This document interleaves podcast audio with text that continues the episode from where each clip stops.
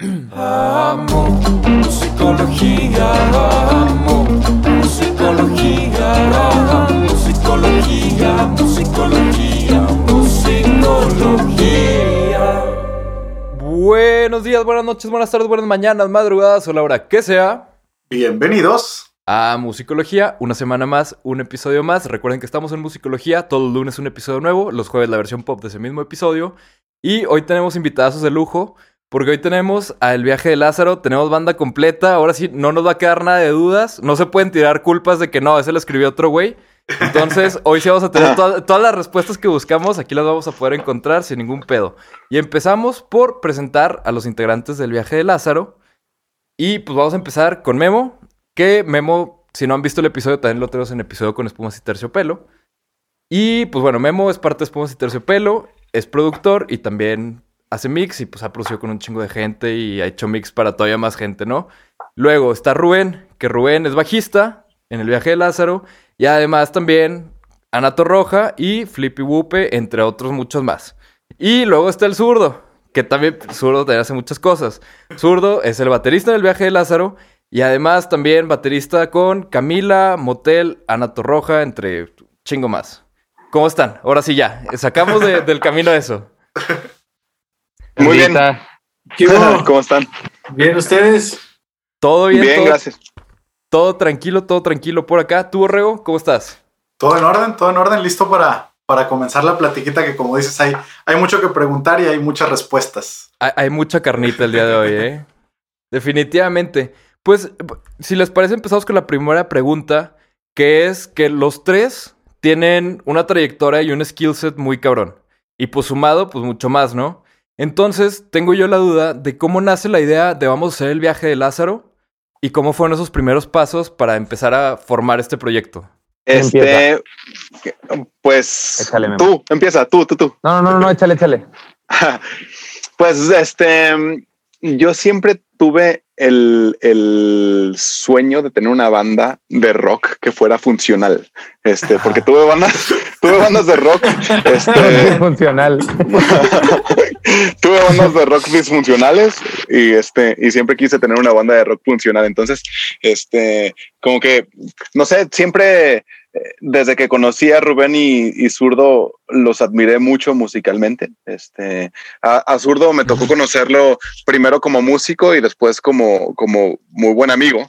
Y este, y cuando tocaba, a mí me encantaba, ¿no? Entonces yo decía, güey, o sea, de hecho un día vino aquí al estudio a hacer unas cosas, estábamos haciendo la música para un musical que la referencia que nos dieron fue este Jesucristo Superestrella, entonces tenía que tener esta onda entre progresivo y glam y rocker y como muy roots. Y este lo hice con una amiga que se llama Paola y entre ella y yo dijimos, pues hay que hablarle a zurdo. Y vino y tocó y estuvo increíble. Entonces, este, eso pasó por un lado. Y luego, por otro lado, un día necesitábamos un bajista en espumas y terciopelo y nos recomendaron a, a, a Rubén Limas y a Rubén lo conocimos así al mismo tiempo. Ya, ya habíamos tenido un encuentro en algún show que habíamos alternado, pero como que cotorreamos, nos encantó cómo, cómo tocaba la banda con la que tocaban. Este, no me acuerdo cómo se llamaba. Creo que era un proyecto. ¿Qui- ¿Quién era, güey? Era un trío, un trío de blues y de blues rock eh, con Fausto Palma. Ajá, Eh, con no. Fausto, claro, Ajá. claro. Este, em, y también así como que hicimos clic rápido y este, y luego vino a tocar con espumas. Entonces, cuando yo tenía esta onda de, de ya cumplir mi sueño de tener una banda funcional, dije, ¿con quién sería mi sueño hacerla? Y dije, pues con Rubén y Zurdo. Y agarré el teléfono y les los busqué a los dos. Y pues afortunadamente los dos dijeron que sí, no dijeron cuándo. Este, entonces, Eh, eh, eh, esto fue por ahí del 2007, ¿no? Sí, sí, sí. sí. fue, dos- fue 2017, 2018 o 2017, no sé. Lo que 18. O finales del 2017, una cosa así. Y este, porque estaban muy ocupados en ese momento Rubén con Ana y, y Zurdo con Camila. Y este, y yo también estaba tocando con espumas cuando había shows. Este, em, y como que no se dio que nos pudiéramos juntar. Entonces, como que pues dejamos que, que muriera por la paz, pero de repente Zurdo me marcó un día y dijo, es momento. ¿Qué onda? Le marcamos a Rups, le marcamos a Rups. Nos juntamos, tuvimos un ensayo y en mínimo mi apreciación, como que el click fue como muy evidente. muy pronto. En el primer ensayo hicimos dos canciones, una que no nos gustó nada y ninguno de los tres tuvimos reparos en decirnos esa rola no nos gusta. Entonces como que sentimos que aparte de que musicalmente había clic, había clic personal y había facilidad para decirnos la neta en cuanto a las ideas. Entonces como que pues dijimos, vamos a ver qué pasa. Y nos empezamos a juntar a ensayar y pues listo. 2020 do- y 2021 ya estamos. Y de- desde un principio era la idea como hacer, o sea, hacer una banda de rock, o sea, el género, o sea, lo que están tocando, porque no sabría bien cómo escribirlo, porque, o sea, a mí me encanta, pero no, o sea, es como rock, pero también está alternativón, y es como muy rítmico, pero al mismo tiempo tiene una combinación muy peculiar. Esa fue la idea desde un principio, o sea, parte de la conversación fue vamos a hacer este tipo de música, o fue como vamos a juntarnos y ver qué sale. No, o sea, fue juntar a hacer rock, eso sí, como base el rock, pero juntarnos a hacer música. Y es lo que hemos estado tratando de hacer desde siempre, solo tocar lo que traemos dentro, ¿no? Pero con una base en... en- de hecho, al principio era cuarteto. Eh, había un amigo, un ami- muy buen amigo nuestro en los teclados, que no pudo, al, al- al final no pudo, y te- nos, nos propusimos eh, a trío, a trío, y así quedó, así nos quedamos a trío, pero sí, siempre con base en rock, pero libres de hacer lo que sea en el momento que queramos. Tot- Totalmente, y que además creo que se nota mucho, por ejemplo, yo, yo noté, la, o sea, su canción que yo noto como más diferente, de cierta manera, es la última que salió, que fue el Cantar de los Magos, que creo que no tengo idea qué es, no sé si, si fue como un cencerro, porque vi que la versión en vivo la- lo tocó zurdo con un cencerro, eh, no sé qué, qué es en la grabación, pero esta parte como de percusión melódica que tiene durante el verso, se me hizo así de que, pff, no mames, y, se- y creo que es como, no sé si estén de acuerdo ustedes, pero creo que es como la canción más diferente hasta ahorita. Sí, esa rola, la neta, desde que la tocamos y le hicimos el arreglo, fue como de, ¿qué es esto, no? O sea, ¿qué, qué tanto le la dejamos que baile solita la canción? Ajá. Que, o sea, que nada más fue como, como quitarnos del camino y empezaron a salir todas estas cosas de, pues como medio up, tempo, medio afrobeat. Sí. Y luego la parte del solo de lira es como medio trans, no sé, no, y además una tiene, cosa ahí. y, y- y además tiene como de- después de, como un puente, y luego después del puente hay como una especie, o sea, lo único que se me ocurre para compararlo es como si fuera un riser de, de EDM. Cuando Ajá. vuelve a subir otra vez como si fuera un riser de EDM que, o sea, yo cuando lo escuché dije, ¿qué, qué pedo con estos güeyes? Pero está Eso muy es a lo que me refería de, de la parte de la guitarra, solo que yo no tengo ese lenguaje de los chavos. Ay, sí. Pero sí, esa, esa parte solo de lira es un riser de EDM, ahora lo sé.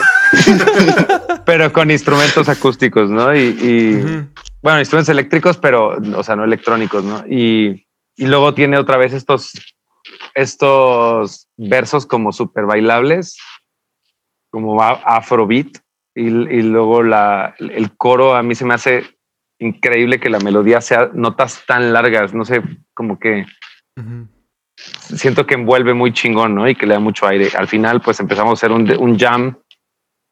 Es nuestra parte como de, de yaceros, de free jazz, pero no es free jazz, es free rock, ¿no? Entonces, pues siento que envuelve casi todo lo que es el viaje de Lázaro, ¿no? También por el tema lírico, en lo personal es de mis letras favoritas, la escribió Memo y como que se me hacen esas letras que, que está súper redondita, ¿no? Que, que como que está naturalita, encaja perfecto en, en donde va y, y que dicen exactamente lo que quiere decir, ¿no? Como que se me hace un tema increíble para tratar a fin de año, que es pues el disfrutar el presente y el reconocer que no siempre lo podemos, no siempre lo logramos, a veces nos sentimos como atrapados en, en nuestra mente, pero cuando logramos escuchar, el vivir el presente y estar conectados en el aquí y en el ahora, pues escuchamos el cantar de los magos, ¿no? Entonces, no sé, siento que es el, el cierre perfecto de, de nuestro primer año como banda.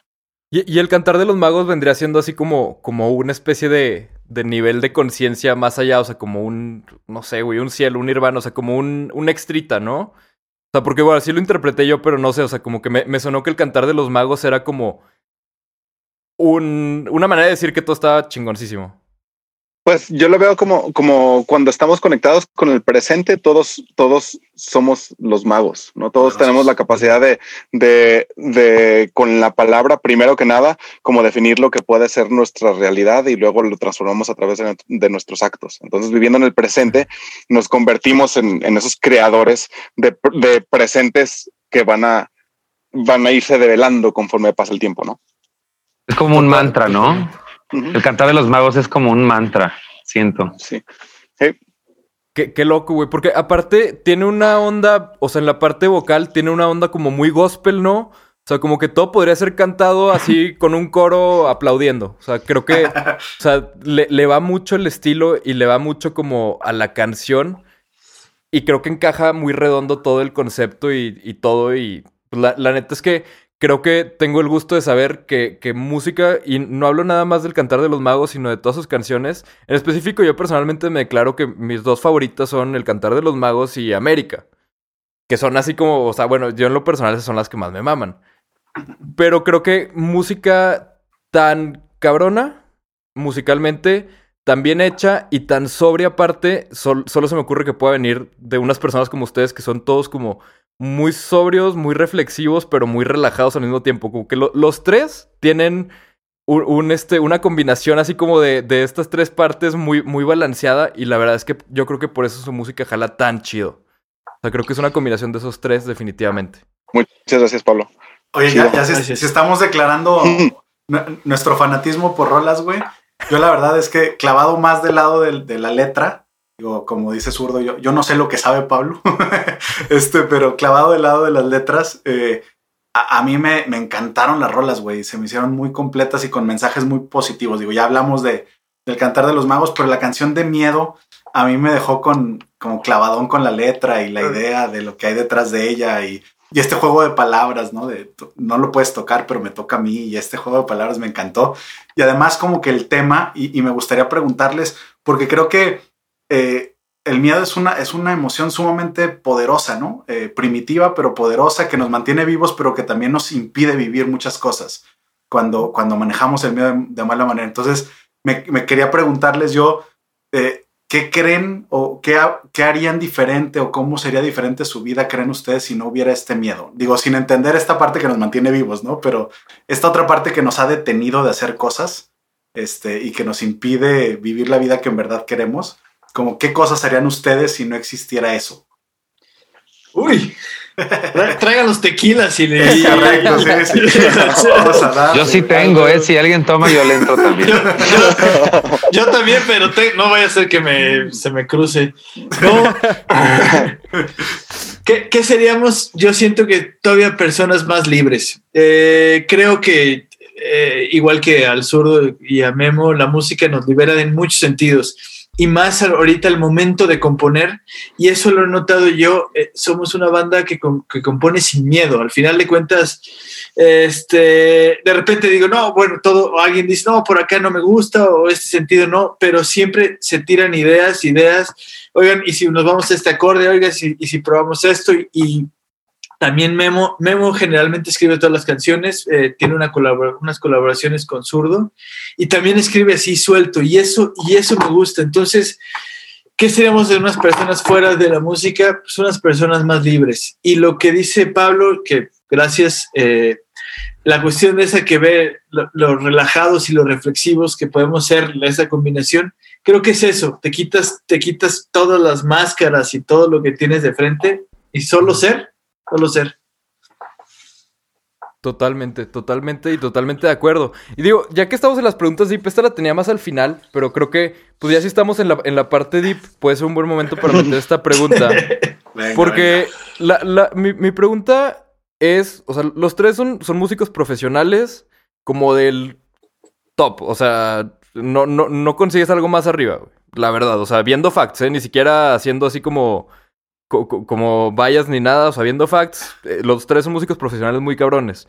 Y, me- o sea, creo yo que a veces es, es fácil en esta carrera, o llega a pasar, que se nos atraviesa la vida y perdemos un poquito a lo mejor como el por qué empezamos a hacer esto, o sea, el por qué empezamos con la música, el qué fue lo primero que nos motivó y qué fue lo que nos dijo, sabes qué, si me quiero chingar trabajando prácticamente toda la semana, prácticamente 20 horas al día, 7 días a la semana. Quiero hacerlo y quiero que me paguen Spotify sus centavos porque esto es lo que me gusta. Entonces, mi pregunta es, en su caso, en cada uno de ustedes, ¿qué fue esa primera chispa que los motivó para hacer y para seguir los pasos que hasta la fecha siguen dando? Si quieren, podemos empezar con Memo. Ay, no sé, la neta es que no me, no sé, no me acuerdo. Este, como que siempre sentí, porque mi, mi trip, lo que me llamó la atención de, de la música al principio era, era como este, la palabra se enaltece cuando la forras de música. ¿No? Entonces, como que mi, mi, mi onda siempre fue como, ¿por qué lo que puede decir una persona hablando no es tan potente, o mínimo para mí, como cuando lo dice cantando, ¿no? Y entonces, ¿por qué no es tan potente como cuando lo dice cantando, como cuando lo dice cantando con una, con una banda o con una instrumentación de fondo que le da todavía más potencia a ese mensaje? Entonces, como que no sé, igual yo siempre quise que me pusieran más atención. ¿no? Normalmente los músicos eso queríamos. ¿no? Entonces, este, pero sí, sí, los músicos que yo admiré desde, desde muy chavo, o sea, no sé, me, el, el, el, primer disco que realmente me voló la cabeza, o sea, de hecho, uno fue más chico y, y no sabía el tamaño del disco que era, pero era el, el, de grandes éxitos de Cat Stevens. Lo escuchaba todo el tiempo en loop. Pero luego, ya más grande y más deprimido, este, como que con más angustia adolescente, Ajá. fue el de Euphoria Morning de Chris Cornell. Y entonces, como que me, me me encantaba que, que, por más grande que era Chris Cornell, que tuvo Soundgarden y luego fue solista increíble y luego tuvo Audioslave y, o sea, hizo cosas increíbles, él nunca dejó de, de, compartir su proceso humano, ¿no? Nunca fue como alguien, alguien que se dejaba llevar tanto por el glamour o en absoluto se dejaba llevar, o sea, lo ves en, en entrevistas y veías que era una persona que, que, vivía la vida con sus altibajos y con sus sufrimientos muy profundos y, con, y cuando hablaba de sus hijos hablaba también como alguien que, que, no tiene miedo a compartir nada, ¿no? Entonces cuando, cuando eso lo trasladaba a su música, yo decía, es que este es, esto es lo que yo quiero hacer, ¿no? Quiero ser este, esta persona que vive su vida y que la puede compartir y que puede, y que puede, este, como vivir el privilegio de simplemente ser de entrada una escucha, porque todos tenemos este proceso, entonces de repente alguien que vive una vida que quizás tú sueñas y dices, es que también es otro ser humano y tiene este medio para compartir su humanidad, yo quiero poder seguirme inspirando de personas así y quizás tener la fortuna de, de, poder inspirar a alguien más o quizás nada más compartirlo, pues. Entonces eso me llamó muchísimo la atención y este y eso me llevó como a, a diferentes áreas de la música. Qué chido. Eh, Tú, tú tira la bola, Memo. ¿Tú y quién sigue? Sigue Rubén. Este, lo mío es, es un poco más banal y sigue siendo desde hace mucho tiempo, solo pienso y solo me interesa, no solo, pero todos los días quiero tocar el bajo. Entonces, este, desde antes de decidir dedicarme a esto y hasta hoy en la mañana que me puse a estudiar, en realidad solo estoy pensando en, cómo mejorar en el bajo, cómo puedo tocar mejor, que si la canción acá, escuchando este disco. Entonces, en realidad, eh, no sé, es, últimamente y con, la, con esta banda y con otro proyecto que tengo, es justo lo que dice Memo, compartir un poco de, lo, de tus experiencias, de lo que tú crees, de lo que quieres este, expresar pero yéndonos más a la raíz es solo porque me gusta tocar. Hay algo ahí que todos los días que lo necesito hacer, ¿no? Entonces, pues se me dio la oportunidad de que me pagaran y de vivir de esto. Entonces, es eso, nada más. Qué chido, güey. Oye, chido. Lo, lo, dices nada más como si fuera poca cosa, güey, pero creo que, que es bastante importante, güey. Qué chingón. Sí, gracias. Y por último, pasamos con zurdo. Pues igual yo me, me, identifico con la, con la parte que dice Rubén. Un día los Reyes Magos me trajeron una batería y pues empecé a tocar. Tenía ocho años y nunca más dejé de tocar la batería. Solo era lo único que quería hacer. Pues de repente armaba legos y me gustaban las, las niñas y así, pero solo era todo iba, llevaba a tocar la batería, ¿no? Y, y- pero aparte siempre era como tocar la batería en un escenario, o sea, era como mi, mi tirada, ¿no? O sea, yo tocaba en mi casa, pero siempre me estaba imaginando que estaba en un escenario. Ujú. Empecé a tocar en la escuela, entonces pues el Día de las Madres era el equivalente al, al Pal Norte. y puta, pues yo rayado, ¿no? De que de salirme de clases para ir a tocar la batería en el festival y pues me se- sentí que eso era lo mío y que eso iba, eso quería hacer toda la vida, ¿no? Y pues ya después fue que, que, que descubrí la música.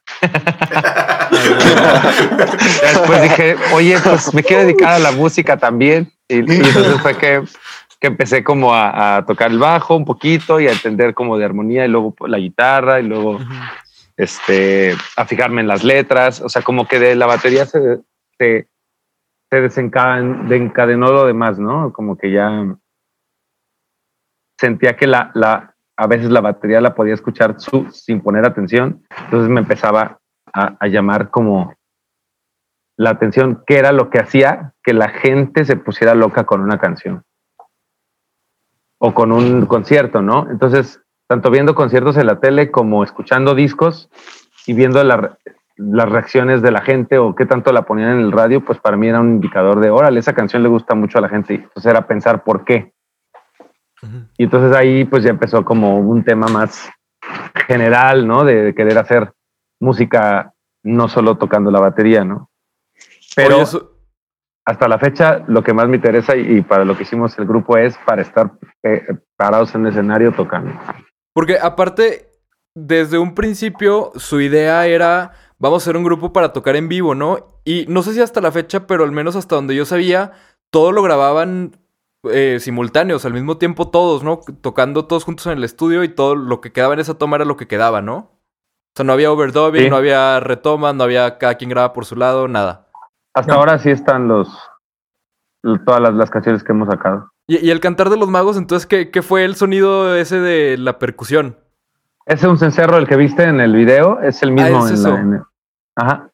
Ah, huevo, es que según yo me, me sonó diferente el pitch en la canción de lo que me sonó en el video después. No me acuerdo si es el mismo cencerro, porque luego uso uno que yo tengo y luego uso otros dos Ah. que tiene Memo, entonces los Ah, voy entonces a lo mejor. A lo mejor es otro cencerro, pero sí es un cencerro. Ah, qué chido, porque Sí. da, da un sonido bien chido como de... su- Suena como metal, güey. Yo me imaginé así una de esas rejas, que pegarle así a la, a la reja. Que no sé si alguien lo Como llegó a hacer con... cucharita. con, eh, sí, en, en- en- yo lo hacía en la en, en el colegio con, con lápices o con plumas, güey. y Era, era, era el entretenimiento, era lo, era lo divertido. Pero qué, qué chido Sí. y qué, qué chido que aparte ya están, a pesar de la pandemia, digo, hubo un poquito de, mal timing de la vida, de que en el momento en que sacaron su, su proyecto, que fue el año pasado, eh, se nos soltó una pandemia, ¿no? Entonces por ahí no estuvo tan chido, pero me da mucho gusto ver que ya han tenido algunos conciertos durante pandemia, pues con todas las restricciones y todo, pero ¿cómo ha sido esta experiencia de empezar a lograr, o sea, tuvieron que sacar música antes de poder empezar a tocar tanto como buscaban? ¿Cómo ha sido la experiencia ahora ya de estar tocando y, y poder presentar su proyecto en más lugares en el formato que buscaban, que era en vivo? No, pues estábamos como burros en primavera, o sea, lit- literal, eh, o sea, que hicimos el, el proyecto para, para tocarlo en vivo y este, y pues empezó la pandemia en marzo y nosotros teníamos empe- eh, pensado empezar a tocar por ahí de mayo y creo que no se dio hasta agosto, septiembre. ¿Cuándo No. fue Liliana? Noviembre, yo creo. Noviembre. Noviembre. Noviembre. Ajá. En agosto Tengo- tocamos en lo de Rock and Law. Eso, Exacto. eso fue el primero, en lo de, en lo de Ah. Rock and Roll.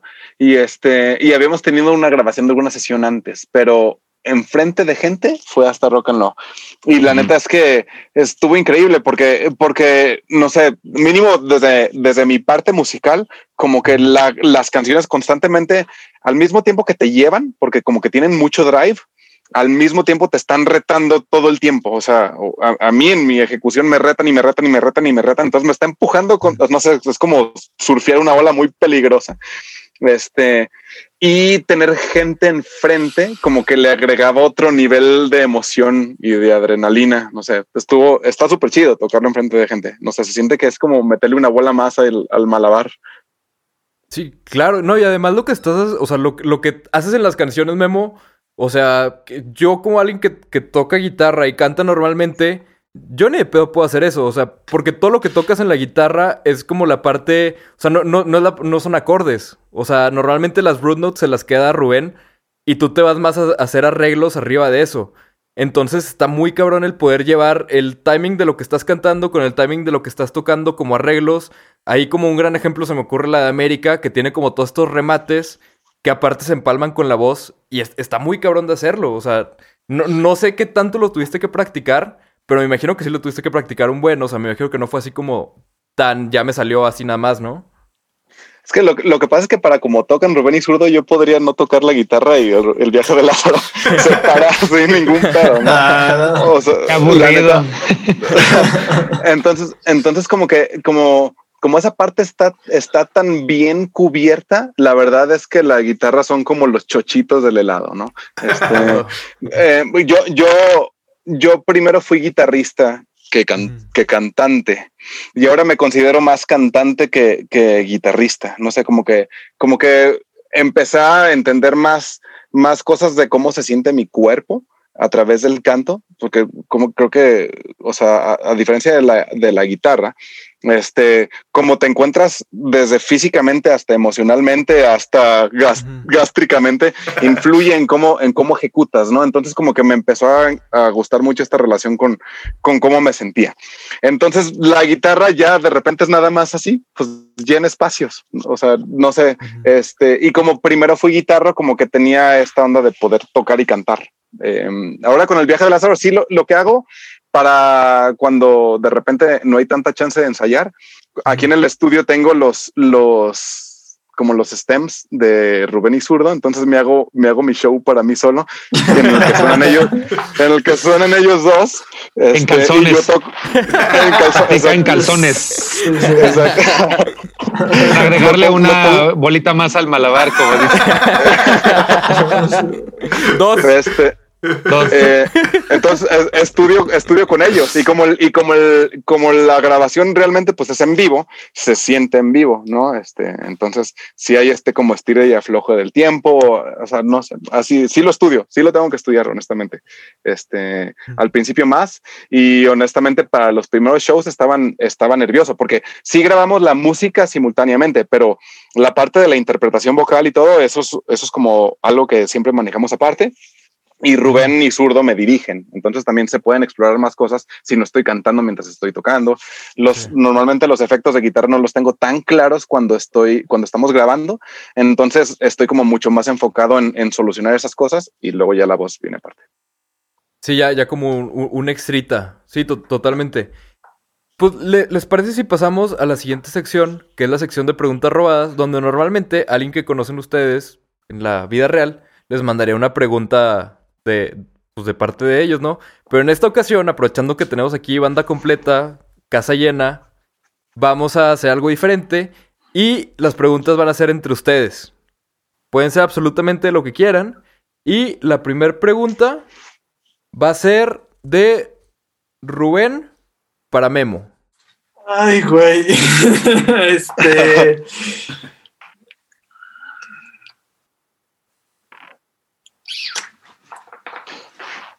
Eh, te- te- también te podemos dar tiempo de pensar y, y- y seguir con la que sigue, ¿eh? Oigan, no, no sé ustedes, pero me sentí como jugando este botella, güey. sí, sí, Verdad o sí. reto. Verdad o reto. Eh, eh, estaba, más, estaba más fácil darle un beso, güey.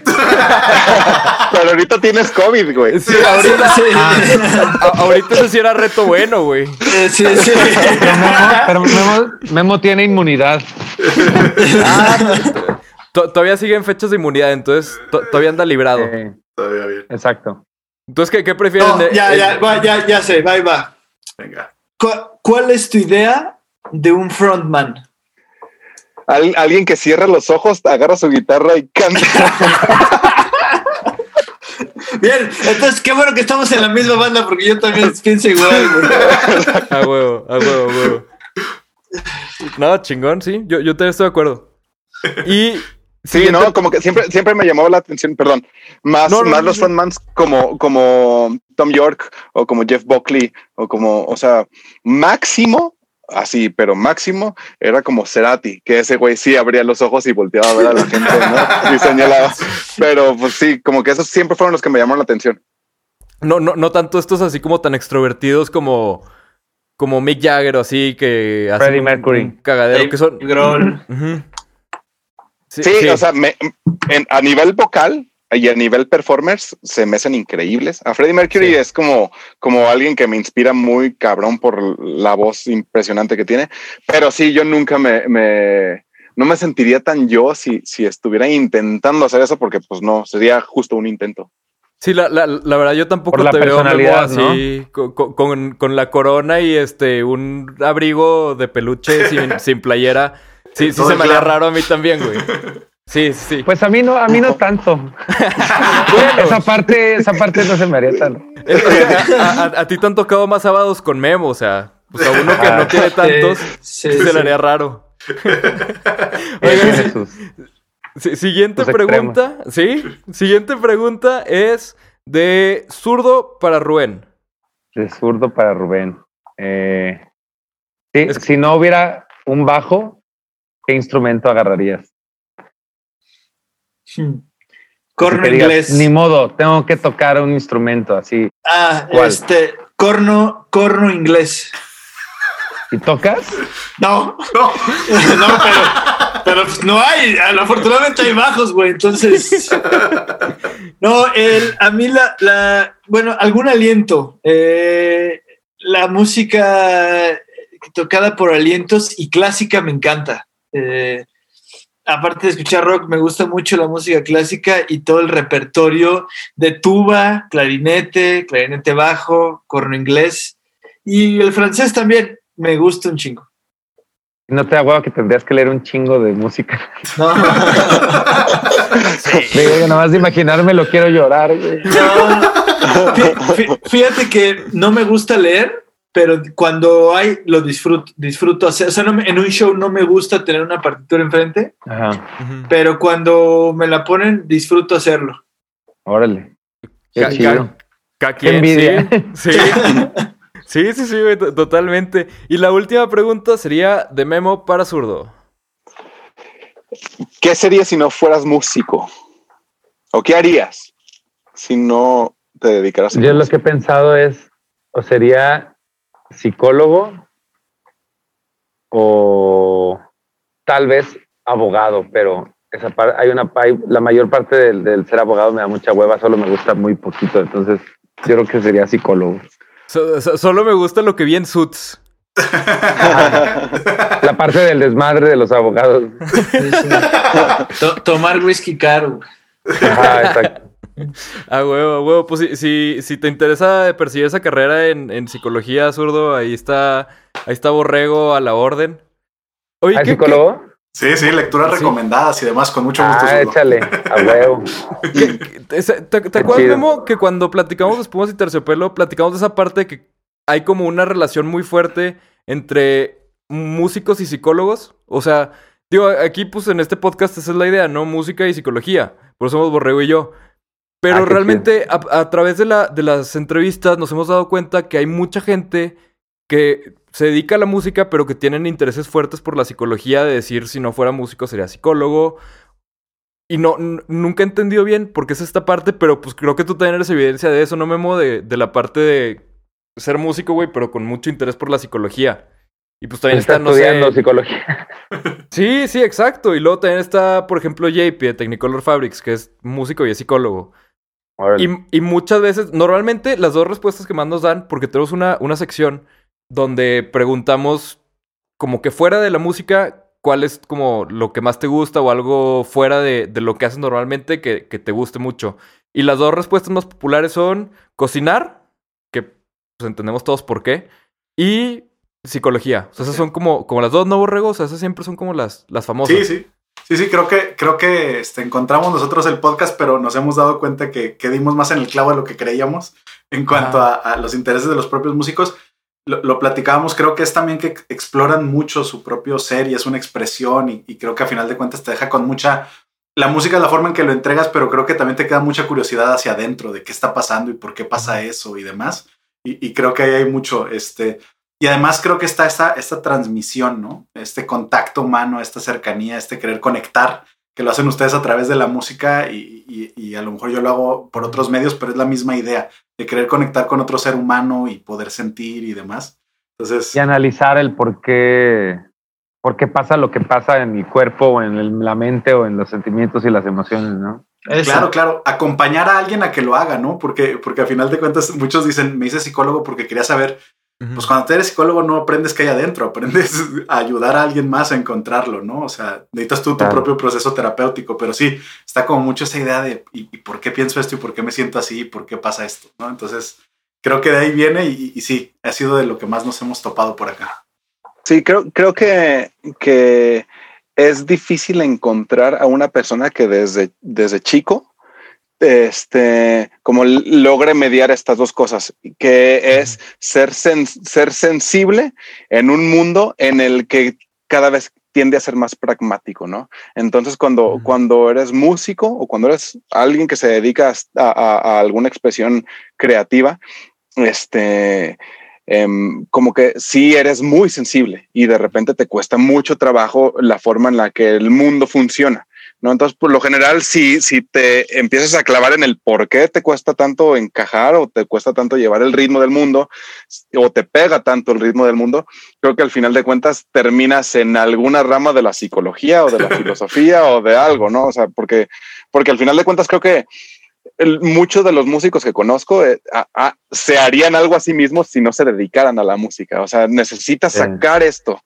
Y, además de que, o sea, creo que yo nu- nunca lo había notado porque al menos en, mi casa todos son como muy creativos y artísticos de cierta manera.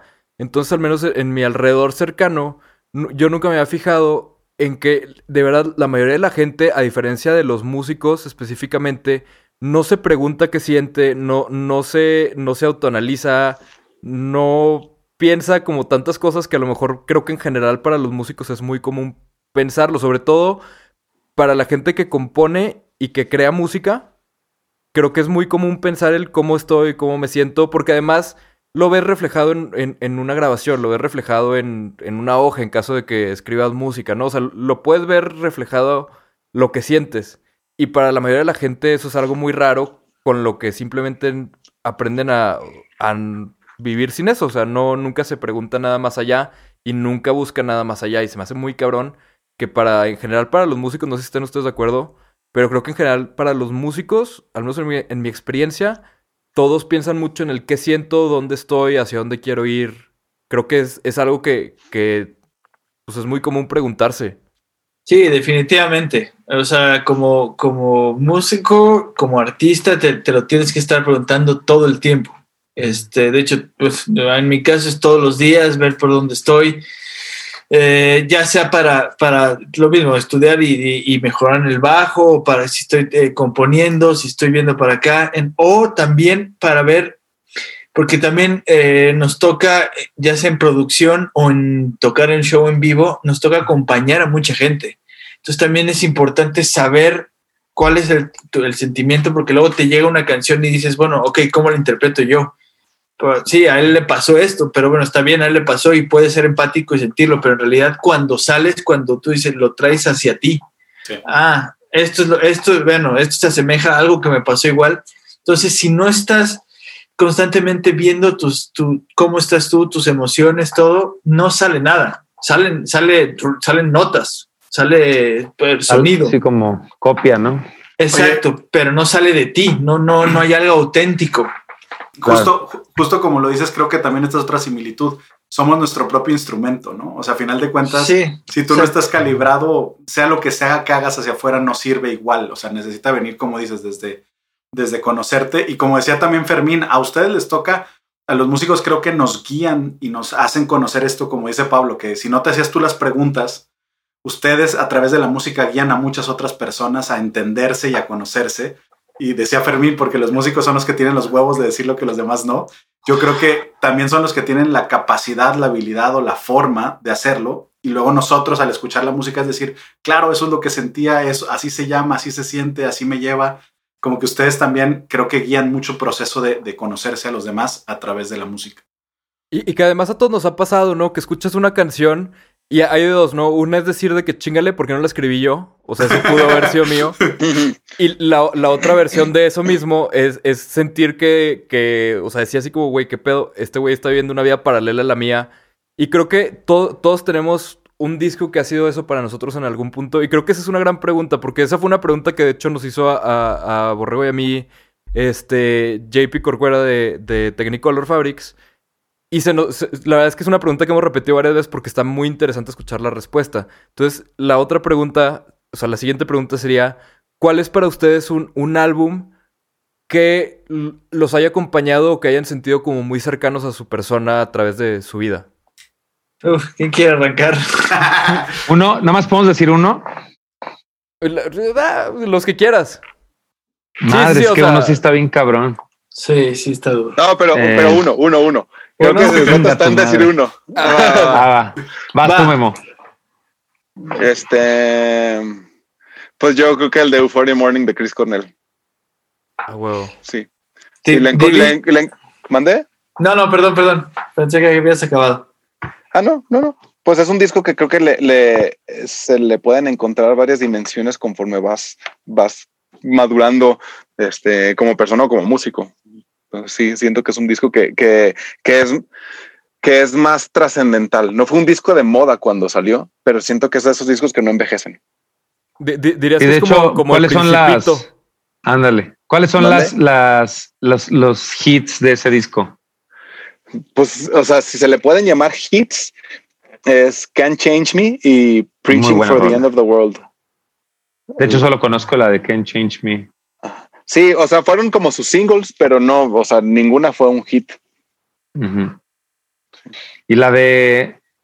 ¿Cómo se llama la de Sweet Sun Shower? ¿O cómo se llama? ¿Cuál, cuál, cuál? La de la película de Great Expectations. Ah, esa salió antes, creo que, que el disco. Es Esa como no de esa en época, me acuerdo. Ah, es de esa época, pero creo que esa- eh, creo que fue como con la rola que se animó a hacer un proyecto de solista, una cosa así.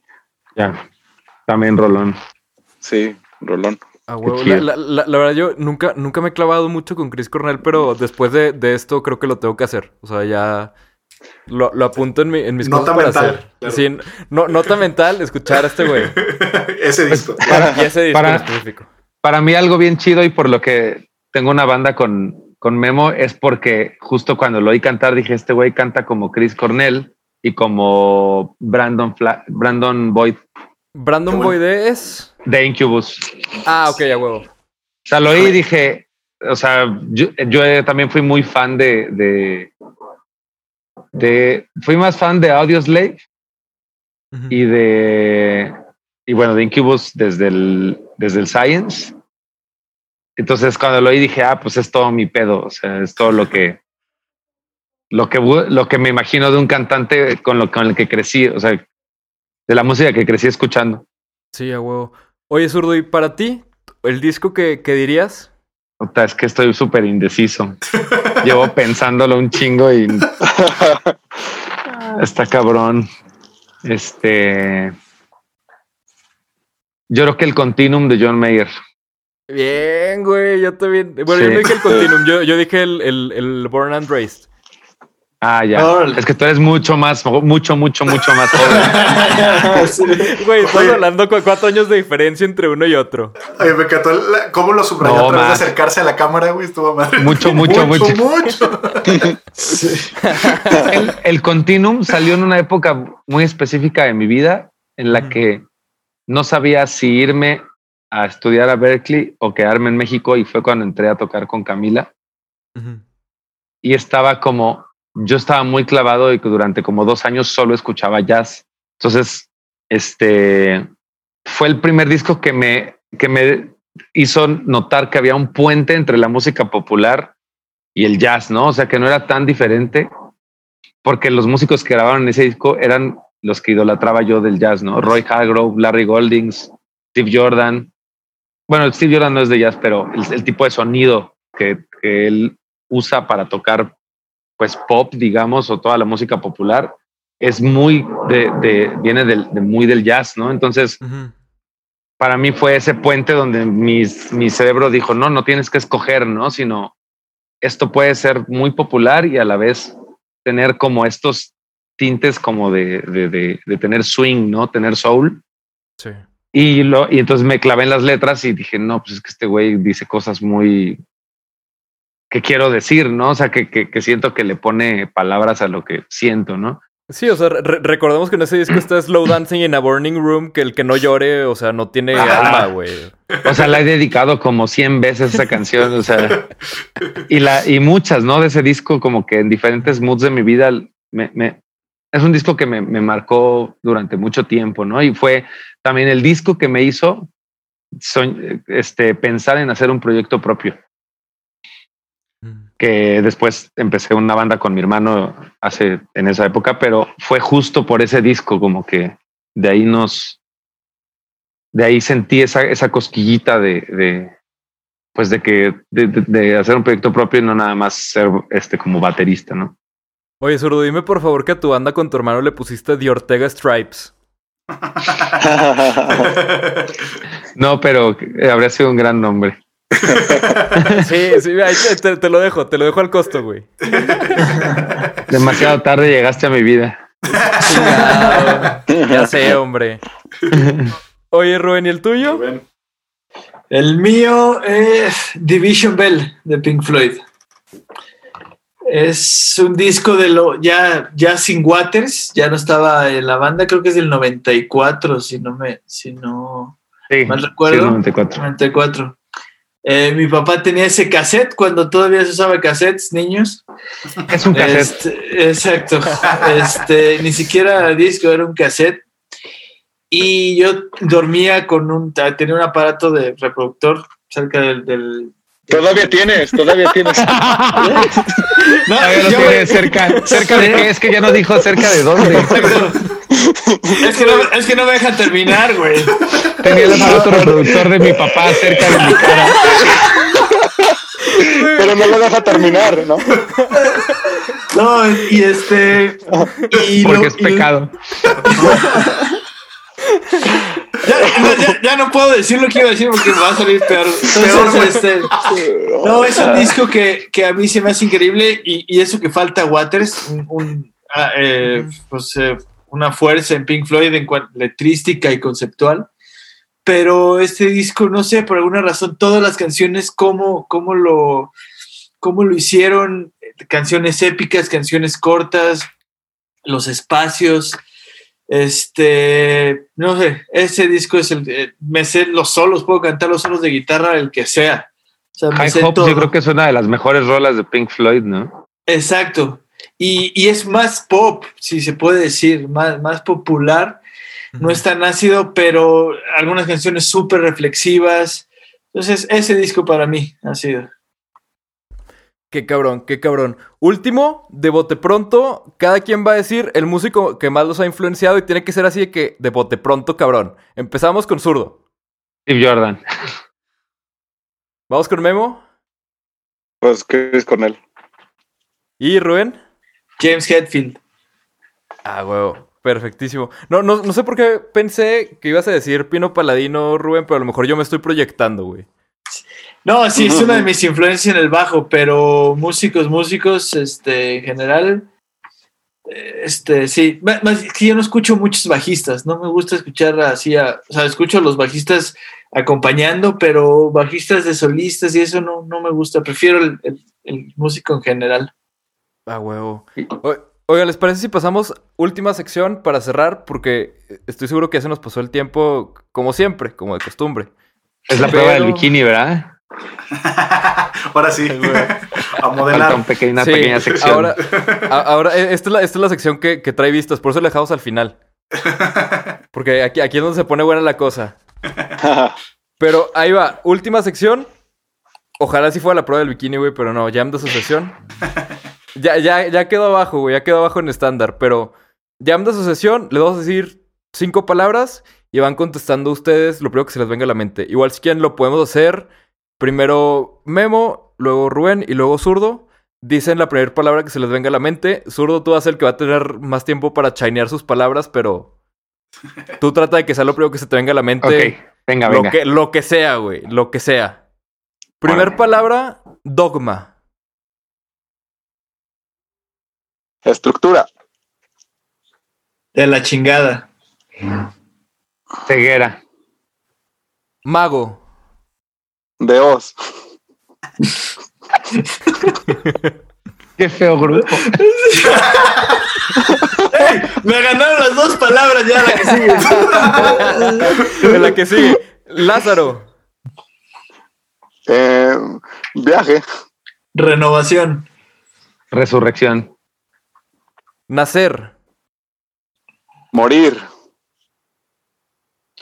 Eh, abrir los ojos. Respirar. Qué, qué- qué bueno que, que terminaste por, por decir lo último, Rubén. Qué, qué bueno que especificaste después de abrir, güey. Los ojos, sí, sí. Abrir, ¿qué? Abrir los ojos. sí, sí, sí. Era para ponerle más suspenso. A huevo, a huevo. Y por último, miedo.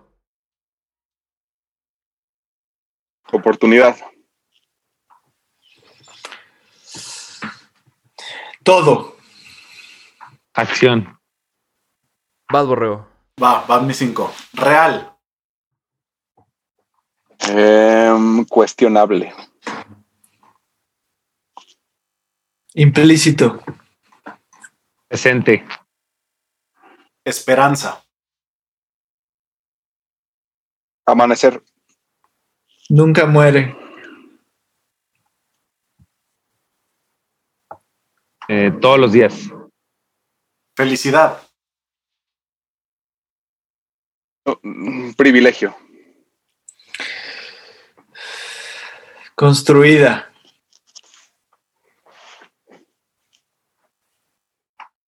Ya con eso. ya con eso. Ok. Viajar. Conocer. Todo. Vivir. Y la última, éxito. Vivir. Efímero. Falso. A huevo. Venga. Oigan, pues chingón. ¿Algo más que quieran agregar antes de que terminemos la entrevista? Pues que gracias. Vas, vas. Ah, pues nada más que gracias. Me, me gusta mucho estas pláticas así entre, entre compas, que, que realmente uno es quien es. Y más que estemos los tres y con ustedes dos que no conocía en este entorno, pero está muy divertido. Pues este, yo siento que esto es lo que, lo que puede hacer que, que más gente se interese tanto en la música como en los temas en los que hablamos. Entonces, está increíble. Gracias por, por este espacio. Gracias a ustedes. La, la verdad Sí, es que es, es un gusto tenerlos.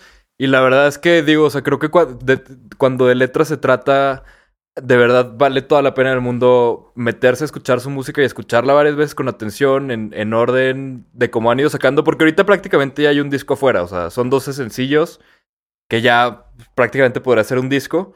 Este.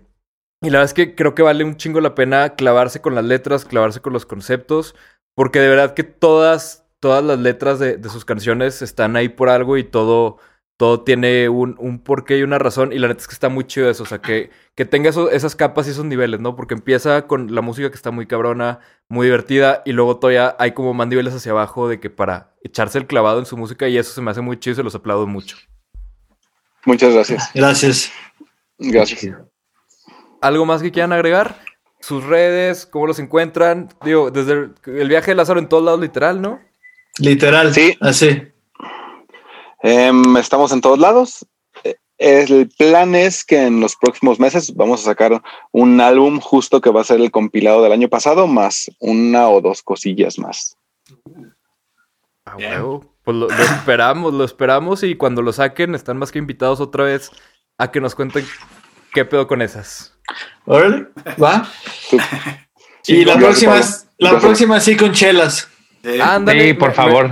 Sí, me, me pa- me- me parece perfecto, me parece perfecto. Pues les agradezco mucho, les agradecemos tener muchos a todos en su casa, de verdad están más que invitados y más que recomendado que vayan a escuchar el viaje de Lázaro, neta vale un chingo la pena. O sea, son tres güeyes de mucha calidad en todos aspectos y de verdad está más que recomendado. O sea, si lleva, si lleva la etiqueta así de Borrego Approves, sí.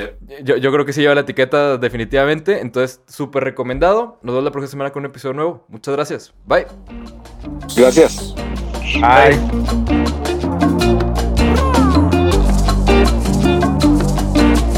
Musicología.